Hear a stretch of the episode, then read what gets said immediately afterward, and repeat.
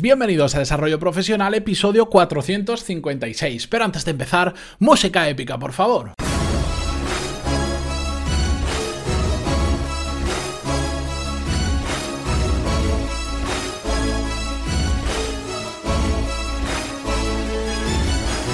Muy buenos días a todos y bienvenidos a Desarrollo Profesional, el podcast donde hablamos sobre todas las técnicas, habilidades, estrategias y trucos necesarios para mejorar cada día en nuestro trabajo hoy me vais a permitir que haga un episodio un poco reivindicativo, porque hoy vamos a hablar sobre ofertas de trabajo, pero sobre todo del sinsentido de lo que piden habitualmente en muchas ofertas de trabajo que parece que busquen superhéroes y los quieran pagar con cacahuetes. Y yo sé que más de uno estará pensando ahora, pero bueno, Mati, este episodio que está dedicado solo a la gente que, que se dedica al mundo de la selección. No, para nada. Este episodio lo he hecho con, toda la intención del mundo porque está dedicado a todos los que trabajamos, a todos los que em, en algún momento necesitamos un compañero, se va otro compañero y hay que sustituirlo y ayudamos a poner las condiciones eh, del puesto.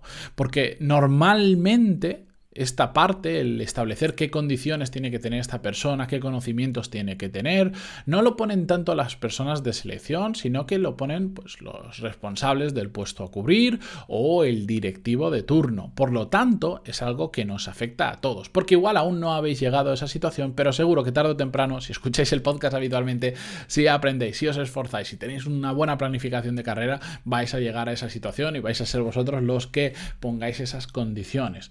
Lo fácil, ¿qué sería? Bueno, pues eh, tirarle la culpa a los de recursos humanos y decir que no ponen bien las ofertas y eso sería injusto porque ellos solo hacen una parte del trabajo, pero lo gordo, lo realmente importante viene de esas características que ahora vamos a hablar sobre ellas, porque ahora vamos a ver cómo publicar digamos, la oferta de trabajo ideal.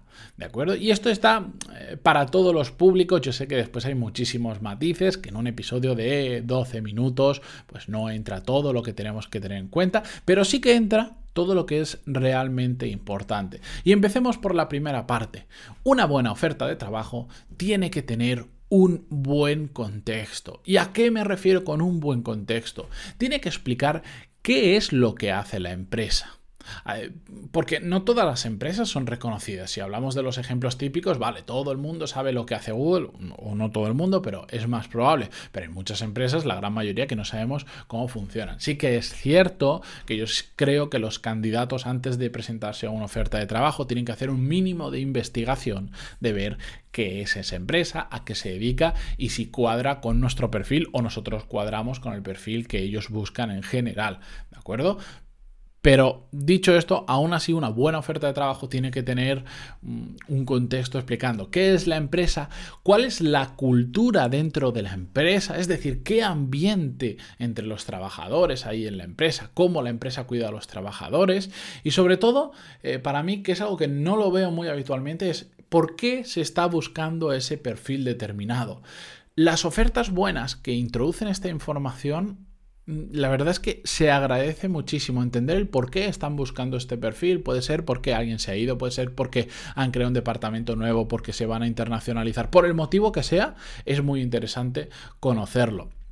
De esta forma, simplemente con esta información que hace la empresa, la cultura y el por qué están buscando ese perfil, eh, permite que el candidato ver si la empresa le cuadra o no le cuadra. ¿De acuerdo? Ya sabéis que la situación que se tendría que dar en un mundo utópico en el 100% de las situaciones es que a la empresa le guste un candidato, pero también que al candidato le guste la empresa. Porque si esta condición no se da, ¿qué va a provocar? Pues que al final, por ejemplo, ejemplo, si a una persona se mete en un trabajo simplemente pensando en dinero, que en algunas situaciones es completamente entendible, pero cuando podemos elegir o podemos tomarnos un tiempo, si nos metemos en una empresa que realmente no nos gusta cómo hace las cosas, la cultura que hay, o no estamos de acuerdo con las condiciones que pactamos cuando entramos en el trabajo, ¿qué va a pasar? Que tarde o temprano va a generar una frustración, un malestar dentro de la empresa, problemas con la directiva, con los compañeros y un montón de situaciones desagradables que se pueden dar y que no suelen terminar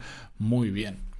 ¿Cómo será la importancia del contexto de una empresa? Yo, por ejemplo, en mi trabajo anterior, eh, tuve dos ofertas de trabajo, tuve que elegir entre dos ofertas de trabajo y al final elegí más por el contexto de la empresa, sobre todo por el empresario que había detrás de esa empresa y el proyecto a futuro que había, que por, por el propio sueldo o las ventajas que tenía en la otra oferta que eran mayor. Tenía más sueldo, tenía más ventajas, tenía otros aspectos de retos que me gustaban muchos, pero al final yo, evaluando el 100% de la situación, elegí la opción que, con la que finalmente me quedé, sobre todo por el contexto de la empresa. Y ya os digo, a pesar de renunciar a gran parte de un, del sueldo que me ofrecían en la otra empresa. Siguiente punto de una oferta de trabajo ideal es que hay que ser muy claros en lo que se busca es decir, no solo poner los conocimientos requeridos, sino las habilidades también necesarias y la experiencia que es clave para ese puesto. Y, lo repito de nuevo, clave para ese puesto. No vale ponerlo todo. Y esto es lo que pasa habitualmente, que hay ofertas que, que, parecen casi hasta disuasorias. Piden tantas cosas que solo el leer todo lo que piden asustan. Dice, bueno, pues aquí como no venga Superman, yo no soy capaz de hacer todo lo que piden. No sé cómo van a encontrar un perfil así.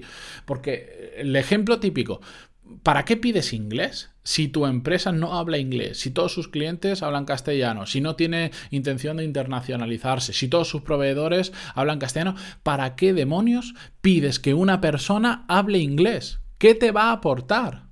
De hecho, lo que vas a conseguir es descartar candidatos que no hablen el idioma o estás pidiendo cosas que, es que simplemente después no la, van a, no la van a utilizar. Es simplemente un sinsentido. Y esto eh, ya llega al extremo cuando te piden inglés, por ejemplo, sigo con el ejemplo, en una empresa y cuando te hacen la entrevista, la persona que te entrevista prácticamente no sabe hablar inglés y tú te quedas como diciendo, a ver, ¿a qué estamos jugando? ¿Me pides que hable inglés y la persona que va a evaluar mi inglés sabe mucho menos inglés que yo? Mm, aquí esto no es serio, no es serio. Bueno, tercer punto, que si no me lío con ese tema, es que hay que ser claro en lo que se ofrece. Porque muchas empresas simplemente se olvidan de este tema, solo dicen yo quiero, busco, busco, busco, busco esto, esto, esto, esto. Pero no dicen lo que ofrecen a cambio. No vale solo con pedir, también hay que dar para atraer talento, para atraer a cualquier persona, siempre vamos a encontrar a alguien, sobre todo en momentos de recesión donde hay más demanda que oferta. Es fácil llenar un puesto, pero no estamos hablando de rellenar un puesto por rellenar, sino de atraer al mejor talento posible. Por lo tanto, hay que especificar muy claro cuáles son las ventajas y los beneficios para el trabajador si entra en ese puesto. Y no estoy hablando solo del salario, de todo lo que va más allá del salario, que ya lo vimos en el episodio 400 45 que se llamaba Ventajas para captar y retener talento, que os lo dejo en las notas del programa el enlace por si queréis escucharlo si no lo habéis hecho. Que encima estas ventajas cada día tienen mucho más peso en la toma de decisión de una persona a la hora de inscribirse en una oferta o no. ¿Por qué muchas empresas no ponen el sueldo? Es algo que, a ver si alguien me lo sabe explicar, porque en mi mente no, no, no, no. Mi mente ahí hace cortocircuito y no consigue entenderlo. Si alguien me sabe explicar por qué las empresas no ponen el sueldo en las ofertas de trabajo, por favor que me escriba y me diga en pantaloni.es barra contactar y me lo cuente que estaré. Seguro que hay algo que me estoy perdiendo, hay alguna razón. Yo quiero, quiero pensar que hay alguna razón lógica, pero yo no la encuentro y seguro que alguno de vosotros la sabéis y me lo podéis decir. No digo que digan el sueldo exacto porque hay un proceso de negociación, pero al menos una banda salarial de la oferta se mueve de aquí a aquí, depende de la valía, de lo que se negocie, etc. Porque al final, cuando no ponemos el sueldo en una oferta de trabajo, lo único que pasa es que atraemos a gente que después no está interesada que empieza todo el proceso, que igual hace, pues, pasa tres, cuatro fases, entrevista por teléfono, pruebas de, mm, que se hacen psicológicas por internet, pruebas de nivel de idiomas, entrevista en persona con, con, con la, la persona de selección, después con un directivo, con otro directivo, y cuando llega el momento del sueldo, Claro, te dicen el sueldo y dices, bueno, pues yo, yo por ese dinero, evidentemente, no voy a esa empresa. ¿Y qué ha pasado? Pues que tú, como persona que estás buscando trabajo, has perdido tiempo y la empresa también ha perdido mucho tiempo pasando todo ese proceso por alguien que el, su condicionante era otro, que no iba a aceptar ese dinero. Entonces, ¿por qué no lo decimos desde el principio? Facilita mucho el trabajo a la gente que está haciendo la selección, que yo entiendo que hay muchas veces que es la empresa la que no quiere. El de selección sabe que es bueno ponerlo, pero la empresa no quiere. Y también no le hacemos perder el tiempo a nadie más. Bueno, de todo esto es que es un tema que a mí me, causa mucho misterio para mí, porque se pide inglés, porque no se pone dinero, porque se hace todo como tan oculto, tan misterioso, no te voy a decir qué empresa es y todas estas historias.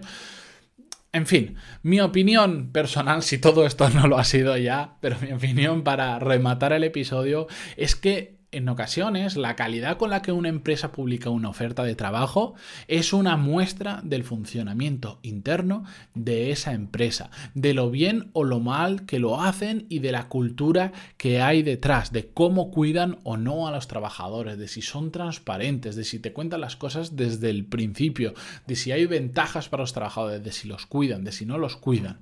Así que a mayor calidad tengan vuestras ofertas de trabajo, más demostrará o mejor hablará sobre cómo funciona la propia empresa que hay detrás. Dicho esto, ya sabéis que además, si queréis eh, mejorar vuestras condiciones laborales, tenéis en pantaloni.es cursos de management y habilidades profesionales, donde en un montón de clases más de 180 vemos todo aquello que es extremadamente relevante para mejorar como profesional. Si queréis ver cómo funciona desde dentro, tenéis una prueba gratuita, como ya os he dicho muchas veces, para ver cómo funciona. Cuatro clases que os llegarán al email y así cotilláis un poquito sin gastaros ni un duro para ver si os cuadra o no os cuadra. Todo esto en pantaloni.es y yo como siempre mañana vuelvo con un nuevo episodio del podcast. Muchísimas gracias por estar ahí, por vuestras valoraciones de 5 estrellas en iTunes y vuestros me gusta y comentarios en iVoox. Hasta mañana.